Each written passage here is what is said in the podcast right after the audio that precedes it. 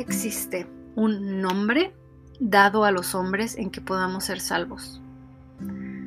Yo supe que Jesús era la salvación de mi alma porque un día lo leí literalmente en la Biblia, que así decía.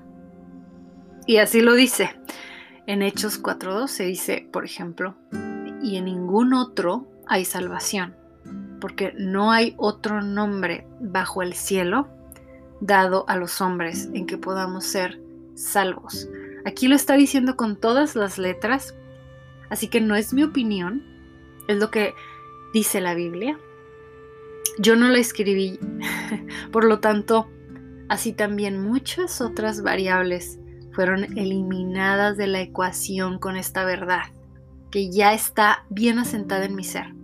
Muchas otras cosas que yo creía muy fuertemente dejaron de ser, porque todo cayó en su lugar, porque empecé a escuchar lo que, lo que es.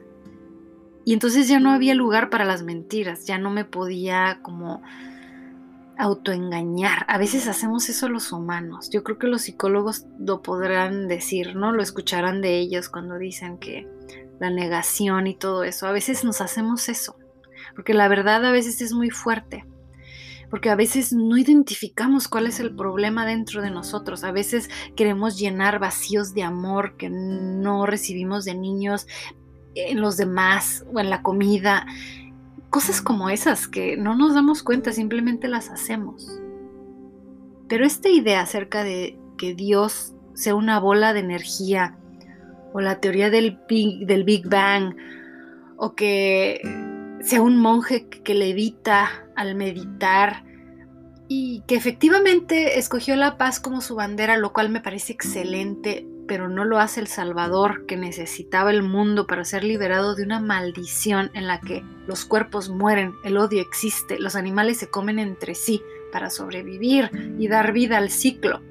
La maldad se manifiesta como un síntoma que no tiene nada que ver con Dios.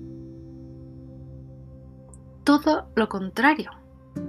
Es el opuesto más bien con la ausencia de Dios. ¿La luz existe o no existe? Si la luz en un lugar oscuro se manifiesta, entonces la oscuridad ya no es, no está. Somos libres de la oscuridad cuando la luz se manifiesta en nuestras vidas y eso es Jesús en nuestra vida. Eso es Jesús entrando a nuestra alma. Eso es cuando lo aceptamos en nuestro corazón. Eso es pero necesitábamos un sacrificio de sangre para la expiación de los pecados, para la liberación de esta maldición en la que el mundo estaba. Y está todavía para aquellos que no pueden creer esto, que no lo pueden ver. En la Biblia dice que muchos escucharán esto y, pensarán que es locura, porque no pueden ver, no, no está abierto ese entendimiento, es algo espiritual se discierne, e, es un, es un discernimiento completamente espiritual que si no está el Espíritu Santo, tal vez te suena locura. Espero que no sea tu caso porque, porque estamos a tiempo de encontrar a Dios y porque no hay lugar, no hay camino para encontrar a Dios si no es a través de Jesús. Y, ese es su mensaje. Aquí es, es lo que este podcast tiene esa intención de que sepas el camino para encontrar a Dios, que, que aceptes a Cristo en tu corazón, que hay una salvación para tu alma. Pero no se necesitaba una sangre cualquiera o un sacrificio de cualquier persona. Tenía que ser alguien perfecto y sin mancha. Y solo uno tenía esa capacidad para entregarlo todo porque había que entregar absolutamente todo. Imagínense tener muchísima riqueza y que Dios de pronto nos te pidiera que, que donaras 100% a los pobres de tu riqueza. Todo, lo, todo, tu dinero, todo lo que quisiste juntar para tus hijos o para tu familia, darlo todo. Wow, hasta tu vida. Y dejarlo todo. De hecho, sucedió sucedió en la Biblia a un joven, en la historia. Hay una historia en la que el joven le dijo, le preguntó a Dios, todo esto lo he guardado, he guardado toda la ley, ¿qué me falta todavía? Y Jesús le dice, si quieres ser perfecto, ve y vende lo que posees y da a los pobres y tendrás tesoros en los cielos. Y ven y sígueme. Pero al oír el joven estas palabras se fue triste porque era dueño de muchos bienes. O sea, a mí me llama mucho la atención que menciona que si quieres ser perfecto, como diciendo, no es necesario, no te estoy pidiendo perfección, pero si quieres serlo, ve y vende lo que posees, hazlo lo imposible. y, en efecto, no lo pudo hacer. Pero solo uno con la capacidad en el corazón para poder hacerlo, entregarlo todo, solo uno era perfecto para cumplir este requerimiento. Y ahora confiamos y descansamos en este gran amor, esta gran manifestación de amor absoluto. Esto es amor, darlo todo sin esperar nada a cambio, sin miedo ni siquiera a dejarse ir por completo por amor. Esta es nuestra fuente de amor. Este es Jesús. Y la sangre de Cristo que fue derramado no solo pagó un precio que nosotros debíamos y no solo pagó la salvación de nuestras almas, qué maravilla, ya con eso lo tenemos todo, pero sino que ahora, aún ahora en este momento, antes del último de nuestros días, esta sangre está viva y grita por nosotros, nos protege, nos cubre, es algo más poderoso que lo que podemos entender.